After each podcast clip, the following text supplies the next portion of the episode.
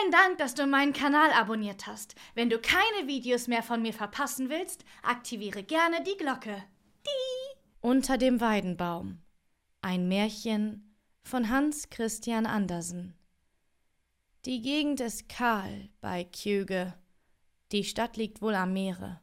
Und das ist stets etwas Schönes. Aber es könnte doch noch schöner dort sein, als es ist. Ringsum liegt flaches Feld, und weit, weit ist es bis zum Walde. Wenn man aber an einem Orte erst richtig zu Hause ist, so findet man immer etwas Schönes, etwas, wonach man sich auch an den herrlichsten Orten der Welt sehnen kann.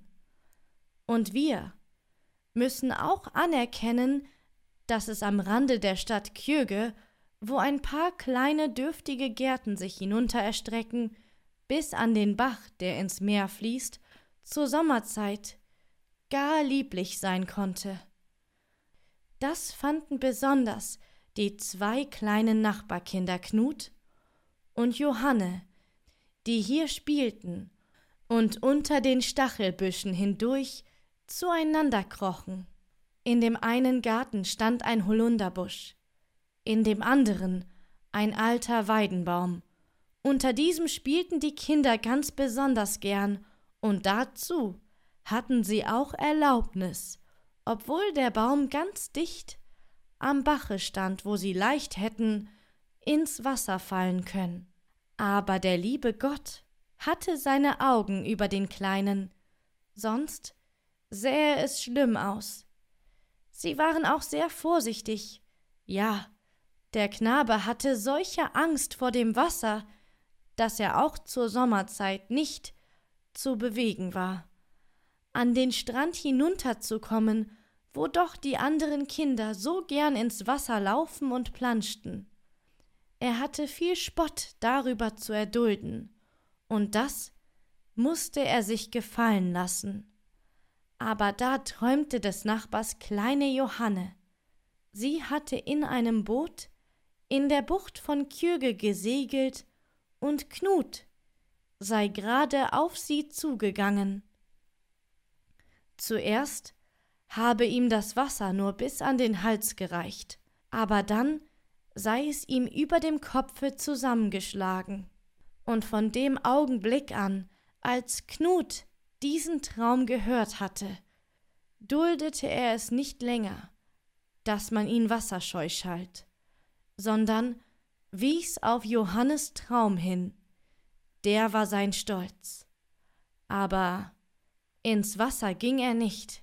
Die armen Eltern kamen häufig zusammen, und Knut und Johanne spielten in den Gärten und auf der Landstraße, die an beiden Seiten von Gräben, an denen eine ganze Reihe von Weidenbäumen stand, eingefasst war. Schön waren sie nicht. Die Kronen waren ihnen abgehauen. Aber sie standen ja auch nicht zum Staat da, sondern um Nutzen zu schaffen. Schöner war die alte Weide im Garten, und unter dieser saßen sie manch liebes Mahl. In Kjöge wird ein großer Jahrmarkt abgehalten, und zur Marktzeit stehen dort ganze Straßen von Zeltbuden mit seidenen Bändern, Stiefeln und allem Möglichen. Es herrschte Gedränge und gewöhnlich auch Regenwetter. Und dann machte sich der Dunst der Bauernröcke, aber auch der herrliche Geruch von Honigkuchen bemerkbar. Davon war eine ganze Bude voll da. Und was das prächtigste war, der Mann, der sie kaufte, logierte sich während der Marktzeit stets bei den Eltern des kleinen Knut ein, und dabei fiel natürlich auch ein kleiner Honigkuchen ab, wovon auch Johanne ihr Stückchen bekam. Aber fast noch schöner war es, dass der Honigkuchenhändler Geschichten erzählen konnte, und zwar fast von einer jeden Sache, sogar von seinem Honigkuchen. Ja, von diesen erzählte er eines Abends eine Geschichte, die einen gar tiefen Eindruck auf die beiden Kinder macht, so dass sie seither niemals wieder vergaßen. Und deshalb ist es wohl das Beste, wenn auch wir sie hören, besonders da sie nur kurz ist. Da lagen auf dem Tische zwei Honigkuchen, erzählte er. Der eine hatte die Gestalt eines Mannes mit einem Hut, der andere die einer Jungfrau ohne Hut, aber mit einem Streifchen Schaumgold auf dem Kopfe. Sie trugen das Gesicht auf der Seite, die nach oben lag, und von dort sollte man sie auch sehen und nicht von der Kehrseite aus, von wo man nie einen Menschen ansehen soll. Der Mann hatte eine bittere Mandel links, das war sein Herz. Die Jungfrau dagegen war durch und durch aus Honigkuchen. Sie lagen als Proben auf dem Tische. Dort lagen sie lange. Und so liebten sie sich. Aber der eine sagte es nicht zum anderen, und das musste sein, wenn etwas daraus werden soll. Er ist ein Mann, er muss das erste Wort sprechen, dachte sie. Aber sich wäre doch vergnügt gewesen, wenn sie nur gewusst hätte, ob ihre Liebe erwidert würde. Er trug sich mit begierenden Gedanken, das tun ja die Mannsleute immer. Er träumte, er sei ein lebendiger Straßenjunge, der vier Schillinge besäße. Damit kaufte er die Jungfrau und verschlänge sie. Und sie lagen Tage und Wochen hindurch auf dem Tische. Sie wurden trocken, und der Jungfrau Gedanken wurden feiner und lieblicher und weiblicher. Es ist mir genug, dass ich auf einem Tische mit ihm zusammengelegen habe, dachte sie und brach mitten durch. Hätte sie von meiner Liebe gewusst, dann hätte sie wohl länger gehalten, dachte er. Und das ist die Geschichte. Und das sind die beiden, sagte der Kuchenhändler. Sie sind bemerkenswert durch ihren Lebenslauf und ihre stumme Liebe, die niemals zu etwas führt. Seht, da habt ihr sie. Und dann gab er Johanne den Mann, der noch ganz war, und Knut bekam die gebrochene Jungfrau. Aber sie waren so benommen von der Geschichte, dass sie nicht daran denken konnten, das Liebespaar zu verspeisen. Am nächsten Tage gingen sie mit ihnen auf den Kirchhof, wo die Kirchenmauern mit herrlichsten Efeu besponnen waren, der Winter und Sommer wie ein reicher Teppich darüber hing. Sie stellten den Honigkuchen ins Grüne hinauf in den Sonnenschein und erzählten einer Schar anderer Kinder von der stummen Liebe, die zu nichts gut ist. Das heißt die Liebe, denn die Geschichte fanden sie alle hübsch, und als sie nun auf das Honigpaar schauten, ja, da hatte ein großer Junge, aus Bosheit hatte er es getan, die gebrochene Jungfrau verspeist. Die Kinder weinten darüber und nachher.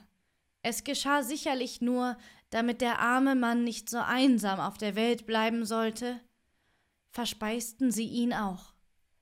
Aber nie vergaßen sie die Geschichte. Immer waren die Kinder zusammen unter dem Holunderbusch oder unter dem Weidenbaum, und das kleine Mädchen sang mit silberglockenheller Stimme die lieblichsten Lieder.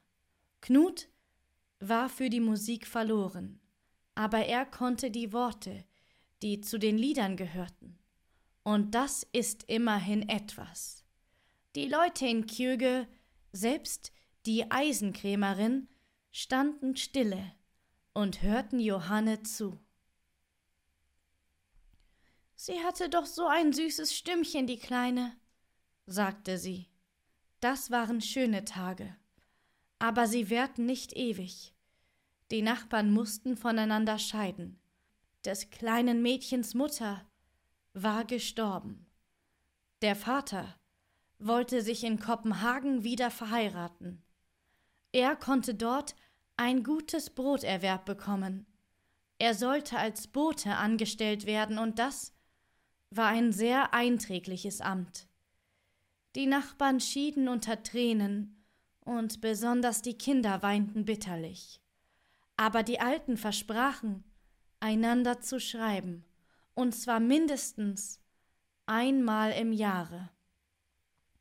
Knut kam in die Schuhmacherlehre. Die Eltern konnten ihn nicht länger gehen und die Zeit vergeuden lassen. Und so wurde er nun eingesegnet. Oh, wie gern wäre er an diesem Festtage nach Kopenhagen gekommen, um die kleine Johanne wiederzusehen. Doch er kam nicht hin und war auch nie dort gewesen, obgleich es nur fünf Meilen von Kjöge entfernt liegt. Aber die Türme hatte Knut bei klarem Wetter über die Bucht ragen sehen, und am Einsegnungstage sah er deutlich das goldene Kreuz auf der Frauenkirche leuchten. Ach, wie oft dachte er an Johanne, ob sie sich seiner erinnerte? Ja, aber freilich.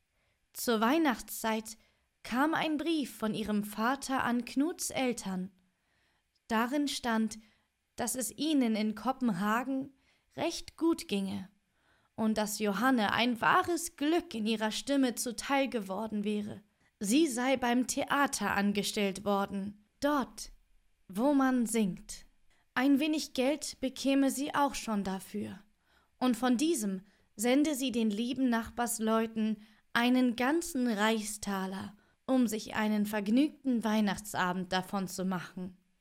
Sie sollten auf ihr Wohl trinken, das hatte sie mit eigener Hand in einer Nachschrift hinzugefügt, und darin stand auch Freundlichen Gruß an Knut. Da weinten sie alle zusammen, trotzdem das Ganze ja nur erfreulich war, aber Sie weinten ja auch vor Freude. Jeden Tag war Johanne in seinen Gedanken gewesen, und nun sah er, dass sie auch an ihn dachte. Und je mehr die Zeit herannahte, wo er Geselle werden sollte, desto klarer stand es vor seiner Seele, dass er Johanne lieb habe und dass sie seine kleine Frau werden sollte. Dann spielte wohl ein Lächeln um seinen Mund, und er zog den Draht hurtiger, während das Bein den Spannriemen anspannte. Er stach sich den Pfriem mitten durch den einen Finger, aber das tat nichts. Er würde gewiss nicht stumm sein wie die beiden Honigkuchen. Diese Geschichte war ihm eine Lehre gewesen. Dann wurde er Geselle und schnürte sein Ränzel, Endlich sollte er zum ersten Male in seinem Leben nach Kopenhagen. Dort hatte er schon einen Meister. Und wie froh und überrascht Johanne sein würde. Sie war jetzt siebzehn Jahre und er war neunzehn. Er wollte schon in Kjöge einen Goldreif für sie kaufen, aber er bedachte, dass man wohl in Kopenhagen weit schönere bekommen würde. Dann wurde Abschied von den beiden Alten genommen, und hurtig wanderte er von dannen, durch Herbst und Wind und Wetter. Die Blätter fielen von den Bäumen, und bis auf die Haut durchnässt, kam er in das große Kopenhagen zu seinem neuen Meister. Am ersten Sonntag wollte er Johannes Vater einen Besuch machen.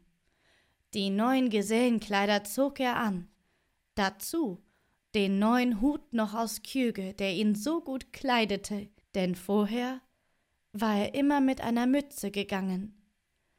Er fand das Haus, das er suchte, und stieg die vielen Treppen hinauf. Es war, um schwindelig zu werden, wie die Menschen hier in dieser großen Stadt in der man sich so leicht verirren konnte, übereinander gefercht waren. Die Stube machte einen recht wohlhabenden Eindruck, und freundlich empfing ihn Johannes Vater. Der zweiten Frau war er ja ein Fremder. Aber sie reichte ihm die Hand und lud ihn zum Kaffee. Johanne wird sich freuen, dich zu sehen, sagte der Vater. Du bist ja ein prächtiger Junge geworden. Ja, nun sollst du sie gleich zu sehen bekommen. Sie ist ein Mädchen, an dem ich meine Freude habe, und mit Gottes Beistand werde ich auch noch mehr an ihr erleben. Sie hat ihr eigenes Zimmer. Dafür bezahlt sie uns Miete. Dann klopfte der Vater selbst höflich an ihre Tür, als sei er ein Fremder. Und dann traten sie ein. Nein, wie reizend sah es hier aus. Solch ein Zimmer war gewiss in ganz Kjöge nicht zu finden. Die Königin konnte es nicht hübscher haben. Da waren Teppiche, da waren Gardinen, die bis zur Erde hinabreichten, sogar ein wirklicher Samtsessel stand da, und ringsum Blumen und Gemälde, und ein Spiegel, in den man versucht war hineinzulaufen, denn er war so groß wie eine Tür. Knut sah alles mit einem Blick, und sah doch nur Johanne, die nun als erwachsenes Mädchen vor ihm stand. Ganz anders war sie, als Knut sie sich gedacht hatte, aber viel schöner. Es gab kein Mädchen in Kjöge, das ihr gleich gekommen wäre. Wie war sie zart und fein, aber wie sonderbar fremd blickte sie Knut an. Doch nur einen Augenblick lang. Dann flog sie ihm entgegen, ganz als ob sie ihn küssen wollte. Sie tat es zwar nicht, aber viel hatte daran nicht gefehlt. Ja, sie war herzensfroh, ihren Jugendfreund wiederzusehen. Die Tränen standen ihr in den Augen. Und dann hatte sie so viel zu fragen und zu erzählen. Von Knuts Eltern bis zum Holunderstrauch und Weidenbaum, den sie Fliedermütterchen und Weidenväterchen nannte. Ganz als ob sie auch Menschen wären. Und dafür konnte sie ja ebenso gut gelten, wie es früher die Honigkuchen gegolten hatten. Von ihnen sprach sie auch, von ihrer stummen Liebe, wie sie auf dem Tische lagen und dann den Weg alles Irdischen gegangen waren. Und dabei lachte sie so herzlich. Aber das Blut brannte Knut in den Wangen, und sein Herz schlug schneller als sonst. Nein, sie war nicht hochmütig geworden. Und um ihretwillen, das merkte er wohl, baten ihn auch ihre Eltern, den Abend über da zu bleiben und sie schenkte den Tee ein und bot ihm selbst eine Tasse an. Später nahm sie ein Buch und las laut daraus vor, und es war Knut, als handele das, was sie vorlas, gerade von seiner eigenen Liebe. So sehr stimmte es mit allen seinen Gedanken überein. Und dann sang sie ein einfaches Lied, aber in ihrem Munde wurde es zu einer ganzen Geschichte. Es war, als strömte ihr eigenes Herz darin über. Ja, gewiss hatte sie Knut auch lieb. Die Tränen liefen ihm über die Wangen herab. Er konnte ihnen nicht gebieten und konnte auch kein einziges Wort sprechen. Es schien ihm selbst, dass er sich recht dumm benehme, und doch drückte sie seine Hand und sagte Du hast ein gutes Herz, Knut. Bleib immer wie du bist. Es war ein unaussprechlich schöner Abend. Er war gar nicht dazu angetan, um danach zu schlafen.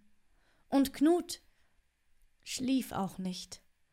Beim Abschied hatte Johannes Vater gesagt, nun vergisst du uns wohl auch nicht ganz. Lass uns sehen, dass du nicht den ganzen Winter vergehen lässt, bis du wieder einmal nach uns siehst. Und so konnte er wohl gut am Sonntag wiederkommen, Das wollte er bestimmt. Aber jeden Abend nach der Arbeit, und sie arbeiteten bei Licht, ging Knut in die Stadt. Er ging durch die Straße, wo Johanne wohnte, und sah zu ihrem Fenster hinauf. Dort war fast immer Licht, und eines Abends sah er ganz deutlich den Schatten ihres Gesichts auf der Gardine. Das war ein schöner Abend. Die Meisterin sah es nicht gern, dass er des Abends immer umherstrich, wie sie es nannte, und sie schüttelte den Kopf darüber, aber der Meister lachte. Es ist ein junger Mensch, sagte er. Am Sonntag sehen wir uns, und dann sage ich ihr, wie all meine Gedanken von ihr erfüllt sind, und dass sie meine kleine Frau werden soll. Ich bin ja nur ein armer Schuhmachergesell. Aber ich kann Meister werden, und ich werde arbeiten und streben. Ja, ich sage es ihr, bei der stummen Liebe kommt nichts heraus. Das habe ich von den Honigkuchen gelernt. Und der Sonntag kam, und Knut kam. Aber wie unglücklich traf es sich. Sie waren alle eingeladen und mussten es ihm sagen. Johanne drückte ihm die Hand und fragte Warst du schon in der Oper? Da musst du einmal hingehen. Ich singe am Mittwoch, und wenn du dann Zeit hast, werde ich dir ein Billet schicken. Mein Vater weiß, wo dein Meister wohnt. Wie lieb das von ihr war. Am Mittwochmittag kam auch richtig ein versiegeltes Kuvert ohne eine Zeile. Aber das Billet lag darin, und am Abend ging Knut zum ersten Mal in seinem Leben ins Theater. Und was sah er dort? Ja, er sah Johanne, und schön und lieblich wie nie erschien sie ihm. Sie verheiratete sich zwar mit einer fremden Person, doch das war Theater. Das wusste Knut, denn sonst hätte sie sicher nicht das Herz gehabt, ihm ein Billet zu schicken dass er zusehen müsse. Und alle Leute klatschten und riefen laut Beifall. Und Knut rief Hurra! Selbst der König lächelte Johanne zu, als freute er sich auch über sie. Ach Gott, wie fühlte Knut sich klein. Aber er liebte sie so innig, und sie hatte ihn ja auch lieb. Die Mannsleute müssen das erste Wort sagen. So hatte die Hö so hatte es die Honigkuchenjungfer gesagt. In der Geschichte lag wirklich ein tiefer Sinn. Als der Sonntag herangekommen war, ging Knut wieder hin. Seine Gedanken waren so feierlich wie beim Abendmahl. Johanne war allein und empfing ihn. Es konnte sich nicht glücklicher treffen. Es ist gut, dass du kommst, sagte sie. Fast hätte ich Vater zu dir geschickt, aber ich hatte so eine Ahnung, dass dass du heute Abend herkommen würdest. Denn ich muss dir sagen, dass ich am Freitag nach Frankreich reise. Das ist nötig, damit etwas Tüchtiges aus mir wird. Knut war es, als drehte sich die ganze Stube um ihn, als solle sein Herz brechen. Aber es kamen keine Tränen in seine Augen, so deutlich es auch sichtbar war, wie betrübt er wurde. Johanne sah es und war nahe daran zu weinen. Du ehrliche, treue Seele, sagte sie. Und nun löste sich Knuts Zunge, und er sagte ihr, wie innig er sie liebe und dass sie seine kleine Frau werden müsse. Aber während er es sagte, sah er, dass Johanne totenbleich wurde. Sie ließ seine Hand los und sagte ernst und betrübt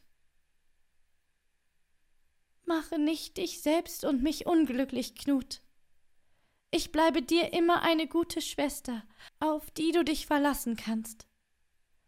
aber auch nicht mehr. Und sie strich mit ihrer weichen Hand über seine heiße Stirn. Gott gibt uns Kraft zu vielem, wenn man nur selbst will. In diesem Augenblick trat ihre Stiefmutter herein. Knut ist ganz außer sich, weil ich reise, sagte sie. Sei doch ein Mann. Und dann klopfte sie ihn auf die Schulter. Es sah aus, als hätten sie nur von der Reise und von nichts anderem gesprochen. Kind, sagte sie, nun musst du gut und vernünftig sein, wie unter dem Weidenbaum, da wir beide als Kinder darunter spielten. Für Knut war es, als sei die Welt aus ihren Fugen gegangen. Seine Gedanken hingen wie ein loser Faden, willenlos dem Winde preisgegeben. Er blieb. Er wusste nicht, ob sie ihn darum gebeten hatten, aber sie waren freundlich und gut zu ihm. Johanne schenkte ihm Tee ein und sang. Es war nicht der alte Klang, aber doch so unsagbar schön, dass ihm das Herz in Stücke brechen wollte. Und dann schieden sie. Knut reichte ihr nicht die Hand, aber sie nahm die seine und sagte Du gibst doch deiner Schwester die Hand zum Abschied, mein alter Spielbruder? Sie lächelte unter Tränen, und während sie über den Wagen herabliefen, wiederholte sie Bruder. Ja, das konnte groß helfen. So war ihr Abschied. Sie segelte nach Frankreich, und Knut lief durch die schmutzigen Kopenhagener Gassen. Die anderen Gesellen aus der Werkstatt fragten ihn, was er so umherliefe und grübele. Er solle mit ihnen zum Vergnügen gehen. Er sei ja ein junges Blut. Und so gingen sie zusammen auf einen Tanzboden. Dort gab es viele hübsche Mädchen, aber freilich keine wie Johanne. Und dort, wo er geglaubt hatte, sie vergessen zu können, gerade dort stand sie am lebendigsten vor seiner Seele. Gott gibt Kraft zu vielem, wenn man nur selbst will, hatte sie gesagt. Und es kam eine Andacht über ihn, dass er seine Hände falten musste. Und die Violinen spielten, und die Mädchen tanzten um ihn her. Er erschrak. Es schien ihm, dies sei hier kein Ort, wohin er, Johanne, führen konnte. Und sie war ja stets in seinem Herzen. So ging er wieder hinaus und lief durch die Straßen. Er kam an dem Hause vorbei, wo sie gewohnt hatte. Es war dunkel dort. Überall war es dunkel, leer und einsam. Die Welt ging ihren Gang und Knut den seinen. Es wurde Winter und die Gewässer froren zu. Es war gerade, als ob alles sich zur Grabesruhe einrichte. Als aber das Frühjahr kam und das erste Dampfschiff ging, erfasste ihn eine Sehnsucht fortzukommen, weit in die Welt hinaus, nur nicht so nahe an Frankreich heran. So schnürte er sein Ränzel und wanderte weit nach Deutschland hinein, von Stadt zu Stadt, ohne Rast und Ruhe. Erst als er in die alte, prächtige Stadt Nürnberg kam, war es, als ob ihm wieder einiges Sitzfleisch wüchse, und er vermochte zu bleiben. Das ist eine wunderliche alte Stadt, wie aus einem alten Bilderbuche ausgeschnitten. Die Straßen lagen ganz wie sie selbst es zu wollen schienen. Die Häuser mochten nicht in einer Reihe stehen. Erker mit Türmchen, Schnörkel und Steinbilder sprangen bis weit über den Bürgersteig hervor. Und hoch oben, an den wunderlich schiefen Dächern, liefen mitten über den Straßen Dachrinnen, die wie Drachen oder Hunde mit langen Leibern geformt waren. Hier stand Knut auf dem Markte, mit dem Ränzel auf dem Rücken. Er stand an einem alten Springbrunnen, wo die herrlichen Erzfiguren, biblische und historische, zwischen den aufsteigenden Wasserstrahlen stehen. Hier stand Knut auf dem Markte mit dem Ränzel auf dem Rücken. Er stand an einem alten Springbrunnen, wo die herrlichen Erzfiguren biblische und historische zwischen den aufsteigenden Wasserstrahlen stehen. Ein hübsches Dienstmädchen holte gerade Wasser. Sie gab Knut einen frischen Trunk, und da sie eine ganze Hand voller Rosen hatte, gab sie Knut auch eine von diesen. Und das schien ihm ein gutes Vorzeichen zu sein. Aus der Kirche nahe dabei brauste Orgelklang bis zu ihm hinaus. Das klang ihm so heimatlich wie die Klänge der Kirche in Kjöge. Und er trat in den großen Dom ein. Die Sonne schien durch die gemalten Fenster hinein zwischen die hohen, schlanken Pfeiler. Seine Gedanken wurden von Andacht ergriffen, und Stille zog in seine Seele ein. Und er suchte und fand einen guten Meister in Nürnberg, und bei ihm blieb er und lernte die Sprache. Die alten Gräben um die Stadt sind in kleine Gärtchen verwandelt, aber die hohen Mauern stehen noch mit ihren schweren Türmen da. Der Seiler schnürt seine Stricke auf der hölzernen Galerie, die an den Mauern hinläuft, und hier wuchsen aus Spalten und Löchern Holundersträuche, die ihre Zweige über die kleinen niedrigen Häuser unter ihnen hängen, und in einem von diesen wohnte der Meister, bei dem Knut arbeitete. Über das kleine Dachfenster hin, wo er schlief, breitete ein Holunderbusch seine Zweige. Hier wohnte er einen Sommer und einen Winter. Als aber das Frühjahr kam, war es nicht mehr auszuhalten. Der Holunder stand in Blüte und duftete so heimatlich, dass ihm war, als sei er im Garten vor Kjöge. Und so sagte Knut seinem Meister lebe wohl und zog zu einem anderen, der weiter innen in der Stadt wohnte. Dort, wo keine Holundersträuche standen. Seine neue Werkstatt lag nahe bei einer von den alten steinernen Brücken und gerade gegenüber einer stets brausenden niedrigen Wassermühle. Dahinter strömte ein reißender Fluss, der gleichsam von den Häusern eingeklemmt wurde, die alle mit alten, baufälligen Altanen behängt waren. Es sah aus, als wollten sie diese ins Wasser hinabschütteln.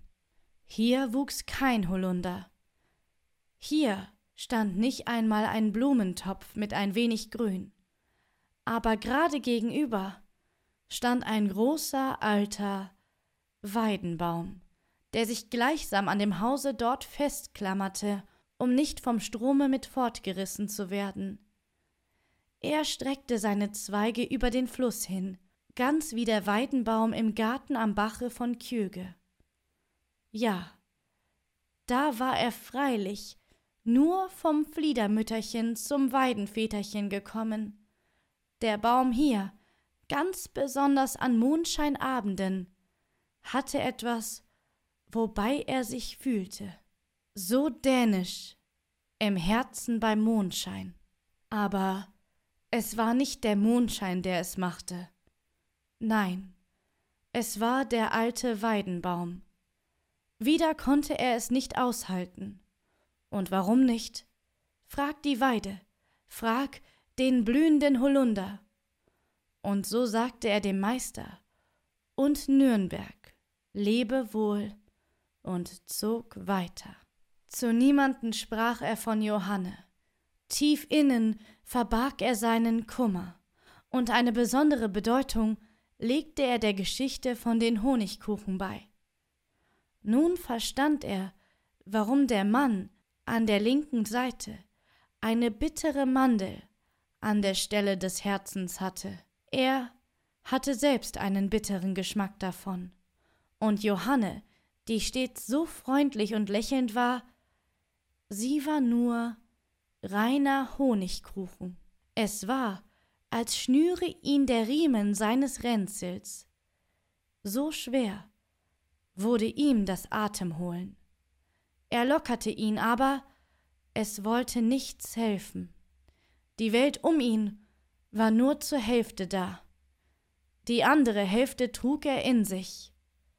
Das war es. Erst als er die hohen Berge sah, erschien ihm die Welt wieder größer. Seine Gedanken wandten sich wieder seiner Umgebung zu, und Tränen stiegen in seine Augen. Die Alpen erschienen ihm wie die zusammengelegten Flügel der Erde, wie wenn sie sich emporhöbe und die großen Federn ausbreitete, mit den bunten Bildern von schwarzen Wäldern, brausenden Wassern, Wolken und Schneemassen. Am jüngsten Tage entfaltet die Erde, entfaltet die Erde ihre großen Schwingen, fliegt zu Gott empor und platzt wie eine Blase vor seinen klaren Strahlen. Oh, wäre doch der erste Tag da, seufzte er. Still wanderte er durch das Land, das ihm wie ein großer grüner Fruchtgarten erschien. Von den Holzaltanen der Häuser nickten ihm die klöppelnden Mädchen zu. Die Gipfel der Berge glühten in der roten Abendsonne. Und als er die grünen Seen zwischen den dunklen Bäumen schimmern sah, da musste er wieder an den Strand, bei der Bucht von Kjöge denken und es war Wehmut, aber kein Schmerz mehr in seiner Brust. Dort, wo der Rhein wie in einer großen Woge sich vorwärts wälzt, hinabstürzt, zerschellt und sich zu großen schneeweißen klaren Wolkenmassen verwandelt. Ein Regenbogen flattert wie ein loses Band darüber hin, dachte er an die Wassermühle von Kjöge, wo auch das Wasser brausend zerschellt war. Gern wäre er in der stillen Stadt am Rhein geblieben. Aber auch hier war so viel Holunder und so viele Weidenbäume. So zog er weiter über die hohen, mächtigen Berge, durch Felsensprengungen und Wege entlang, die wie Schwalbennester an den Steinwänden klebten. Das Wasser brauste in der Tiefe, die Wolken jagen unter ihm. Über blanke Disteln, Alpenrosen und Schnee wanderte er in der warmen Sommersonne dahin. Und dann sagte er den Ländern des Nordens Lebe wohl und kam hinab unter Kastanienbäume, zwischen Weingärten und Maisfeldern. Die Berge waren wie eine Mauer zwischen ihm und allen Erinnerungen aufgerichtet. Und so sollte es sein. Vor ihm lag eine große, prächtige Stadt, die sie Milano nannten. Und hier fand er einen deutschen Meister, der ihm Arbeit gab. Es war ein altes, ehrliches Ehepaar, zu dem er in die Werkstatt gekommen war. Und sie gewann den stillen Gesellen, der wenig sprach, aber desto mehr arbeitete und fromm und christlich und lieb war. Es war ihm nun, als habe Gott die schwere Last von seinem Herzen genommen. Seine größte Freude war bisweilen die große Marmorkirche hinaufzusteigen, die ihn aus dem heimatlichen Schnee geschaffen schien und mit ihren Bildern spitzen Türmen und blumengeschmückten offenen Hallen einen gar schönen Anblick bot. Aus jeder Ecke, von jeder Spitze und jedem Bogen lächelten die weißen steinernden Bilder ihm zu. Oben hatte er den blauen Himmel über sich, unter sich die Stadt und die weite grüne Ebene der Lombardei und nach Norden zu die hohen Berge mit ihrem ewigen Schnee. Und dann dachte er wieder an die Kirche von Kjöge mit den Efeuranken um die roten Mauern, Aber er sehnte sich nicht mehr zurück. Hier, hinter den Bergen, wollte er begraben sein. Ein Jahr lang hatte er hier gelebt. Es war nun drei Jahre her, seit er aus der Heimat gezogen war. Da führte ihn sein Meister einmal in die Stadt, nicht in den Zirkus, um den Kunstreiter zu sehen, nein, in die große Oper. Und das war auch ein Saal, der wert war, gesehen zu werden. Sieben Etagen hoch hingen dort Seidenvorhänge und vom Boden bis zur Decke hinauf, schwindelnd hoch, saßen die feinsten Damen mit Blumen in den Händen, als wollten sie zum Ball gehen. Auch die Herren waren in vollem Staat, und viel Gold und Silber glänzte. Es war so hell wie am liebsten Sonnenschein. Und dann brauste die Musik so stark und herrlich empor. Es war noch weit prachtvoller als in der Kopenhagener Oper. Aber dort war doch Johanne und hier. Da es war wie ein Zauber. Die Gardine wurde zur Seite gezogen. Auch hier stand Johanne, in Gold und Silber gekleidet und mit einer goldenen Krone auf dem Haupte. Sie sang, wie nur ein Engel Gottes singen kann. Sie trat vor, soweit sie es konnte, und lächelte wie nur Johannes es vermochte. Sie blickte gerade Knut an. Der arme Knut griff nach seines Meisters Hand und rief laut Johanne. Aber es war nichts zu hören. Die Musikanten spielten so laut, und der Meister nickte ihm zu. Ja, gewiss heißt sie Johanne. Und dann nahm er ein gedrucktes Blatt und zeigte ihm, wo der Name stand. Ihr ganzer Name. Nein, es war kein Traum. Und alle Menschen jubelten und warfen ihr Blumen und Kränze zu. Und jedes Mal, wenn sie ging, wurde sie wieder hervorgerufen. Sie ging und kam wieder. Auf den Straßen draußen scharten sich die Leute um ihren Wagen und zogen ihn, und Knut war der Allervorderste und der Allerglücklichste. Und als sie an ihr prächtiges, hell erleuchtetes Haus kamen, stand Knut gerade vor der Wagentür. Sie wurde geöffnet, und sie stieg heraus. Das Licht fiel hell auf ihr anmutiges Gesicht. Und sie lächelte und dankte so freundlich. Sie konnte ihre Rührung kaum verbergen, und Knut blickte ihr gerade ins Antlitz. Und sie blickte Knut gerade ins Antlitz. Aber sie erkannte ihn nicht. Ein Herr mit einem Stern auf der Brust reichte ihr den Arm. Sie wären verlobt, sagte man. Da ging Knut nach Hause und schnürte sein Ränzel.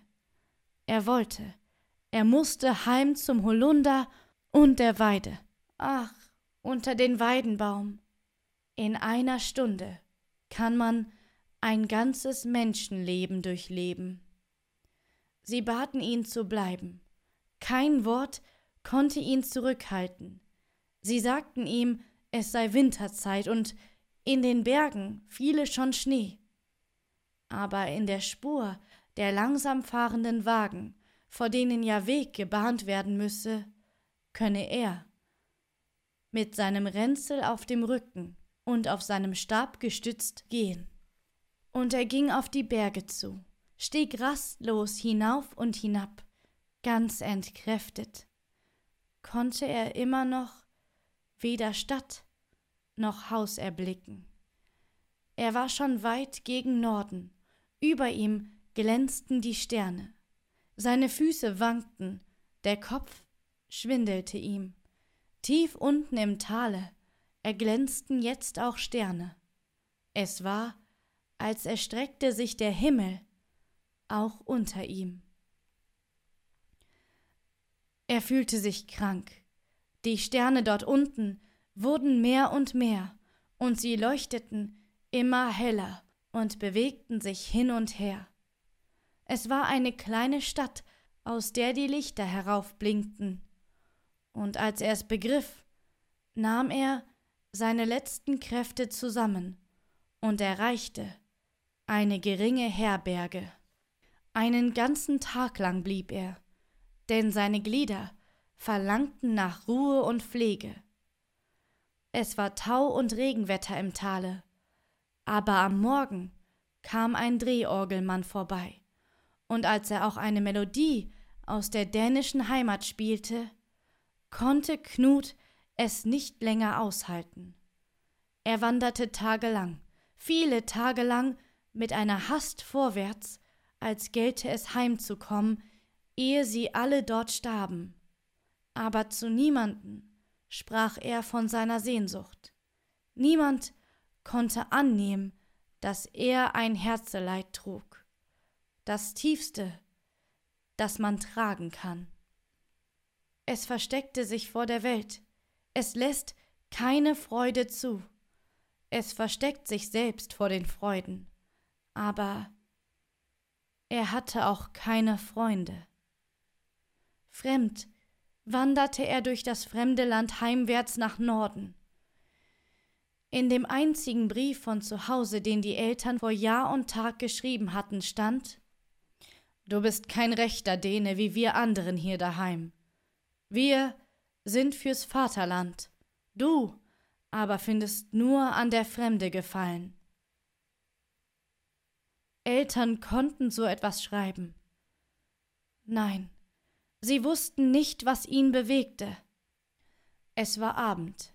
Er ging auf der offenen Landstraße und es begann zu frieren. Das Land selbst wurde flacher und flacher. Felder und Wiesen wechselten einander ab. Da stand am Wege ein großer Weidenbaum. Alles sah schon heimatlich, fast dänisch aus. Er setzte sich unter den Weidenbaum. Er fühlte sich so müde. Sein Haupt sank auf die Brust, und seine Augen schlossen sich zum Schlafe. Aber er fühlte und vernahm deutlich, wie die Weige ihre Zweige zu ihm herabsenkte. Der Baum erschien, wie ein mächtiger alter Mann. Es war Weidenväterchen selbst, der ihn in seine Arme nahm und den müden Sohn heim ins dänische Land trug, an den weißen offenen Strand, nach der Stadt Kjöge, in den Garten seiner Kindheit. Ja, es war der Weidenbaum aus Kjöge selbst, der in die Welt hinausgegangen war, um ihn zu suchen und zu finden. Und nun hatte er ihn gefunden und heimgebracht in den kleinen Garten am Bach. Und hier stand Johanne in all ihrer Pracht, mit der goldenen Krone auf dem Haupte, die er zuletzt an ihr gesehen hatte, und rief Willkommen. Und dicht vor ihnen standen zwei wunderliche Gestalten, aber sie waren viel menschlicher geworden seit damals. Sie hatten sich auch verändert. Es waren die beiden Honigkuchen, das Mannsbild und das Frauenzimmer. Sie zeigten sich von der richtigen Seite und sahen gut aus. Schönen Dank, sagten sie beide zu Knut. Du hast unsere Zungen gelöst. Du hast uns gelehrt, frisch und frei seine Gedanken auszusprechen. Sonst kommt nichts dabei heraus. Wir sind verlobt. Darauf gingen sie Hand in Hand durch die Straßen von Kjöge und sahen auch von der Kehrseite sehr anständig aus. es war nichts gegen sie zu sagen. Und sie gingen geradewegs zur Kirche von Kjöge hinein, und Knut und Johanne folgten ihnen. Sie gingen auch Hand in Hand. Die Kirche stand wie immer mit ihren roten Mauern und dem Efeugrün, und die große Kirchentür öffnete sich nach beiden Seiten. Die Orgel erbrauste und das Mannsbild und das Frauenzimmer gingen beide im Kirchengange voran. Die gnädigen Herrschaften zuerst, sagten sie, und dann traten sie zur Seite vor Knut und Johanne, und sie knieten am Altar nieder. Sie beugte ihr Haupt über ihr Antlitz, und es rollten eiskalte Tränen aus ihren Augen. Das war das Eis um ihr Herz, das durch seine starke Liebe geschmolzen wurde. Und sie fielen auf seine brennenden Wangen. Und dabei erwachte er und saß unter dem alten Weidenbaum im fremden Lande an dem kalten Winterabend. Aus den Wolken fiel eisiger Hagel und peitschte in sein Gesicht.